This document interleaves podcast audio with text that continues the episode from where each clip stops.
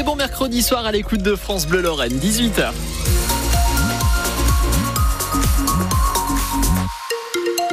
Attention, il y a un morceau de capot euh, sur la voie de droite à hauteur de Lori Mardini. Si vous êtes dans le sens descendant sur l'autoroute A31, quelques ralentissements à vous signaler.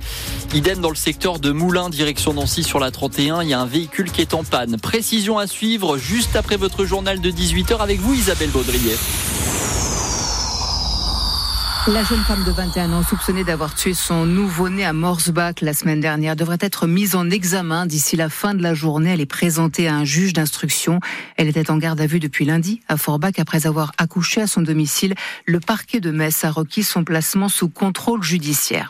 Un procès fleuve de cinq semaines s'ouvre demain à Paris. Il résonne en Lorraine. Ce procès, c'est celui de l'attentat du marché de Noël de Strasbourg le 11 décembre 2018. Attentat perpétré par Shérif Shekat avec une arme à feu et un couteau. Il a fait cinq morts et onze blessés.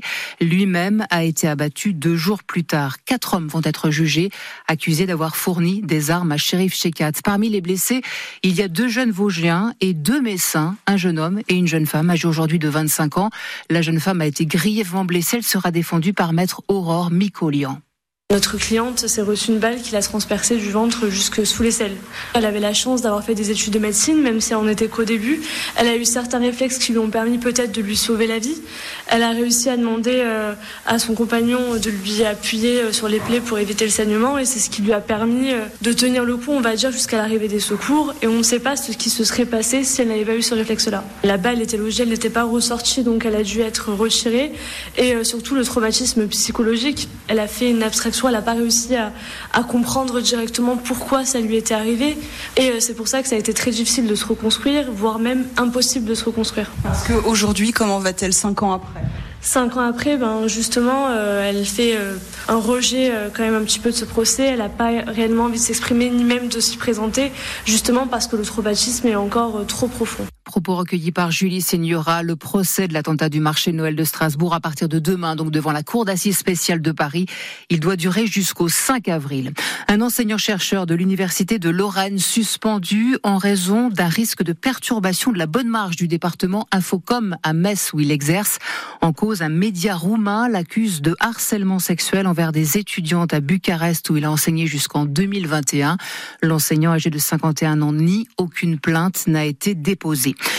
Dans le Grand Nancy, le transporteur Keolis promet un retour à la normale du trafic des bus. Demain, aucun bus ne circule depuis cet après-midi.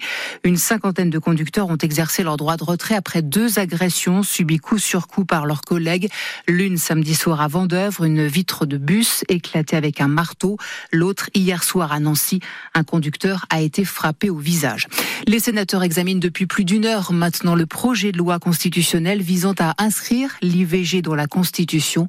Si le Sénat adopte le texte dans les mêmes termes que l'Assemblée nationale, le Congrès pourrait être réuni la semaine prochaine pour réviser la Constitution. La visite médicale obligatoire tous les 15 ans pour le permis de conduire, c'est non projet dont nous avons parlé sur France Bleu Lorraine lors d'un vote au Parlement européen cet après-midi. Les eurodéputés ont rejeté le texte par 323 voix contre 270. Au Parlement de Strasbourg aujourd'hui encore, le discours de la veuve d'Alexei Navalny. Elle a annoncé que les funérailles de l'opposant, mort le 16 février dans une colonie pénitentiaire du Grand Nord, auraient lieu vendredi après-midi à Moscou. Yulia Navalnaya dit redouter des arrestations à cette occasion. Malgré les interrogations liées au changement climatique, les métiers de la montagne continuent d'attirer les jeunes. Preuve en est avec le succès aujourd'hui du Forum des métiers organisé à la Maison de la Montagne à la Bresse. Elle proposait un job dating avec une dizaine de professionnels de la montagne. Pascal a accompagné son fils, Nathan, élève en section montagne au lycée Mendes France d'Épinal. C'était une évidence qu'ils travaillent dans la montagne, mais effectivement, pour moi, la montagne, c'était l'hiver.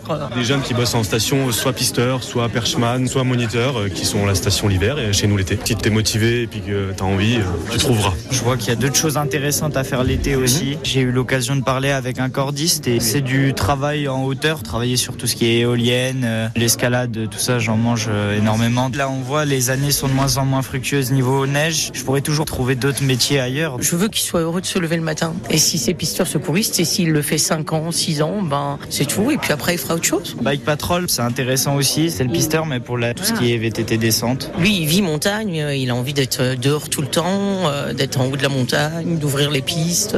On verra avec les années de neige ou pas de neige. L'acrobranche, c'est un métier d'avenir. Donc moi, ça me rassure aussi. Et puis, ben, il y a cordistes, les entreprises dans le nucléaire. Quand on voit que les montagnes maintenant font beaucoup de choses l'été parce qu'elles n'ont plus trop le choix avec le manque de neige, il y a des déficits. C'est un métier d'avenir aussi. La Maison de la Montagne de la Bresse forme plus de 250 personnes chaque année. Hugo Haber, qualifié en quart de finale de l'ATP 500 de Dubaï. Cet après-midi, le joueur de tennis de Metz s'est imposé pour la première fois de sa carrière face au Britannique Andy Murray. Victoire 6-2, 6-4. Et puis la finale de la Coupe des Nations, de la Ligue des Nations féminines. Les Bleus qui visent un premier titre international affrontent l'Espagne, championne du monde en titre. Coup d'envoi dans un peu moins d'une heure maintenant à CVI, 18h. Passé de bientôt 6 minutes sur France Bleu Lorraine. Bonne soirée.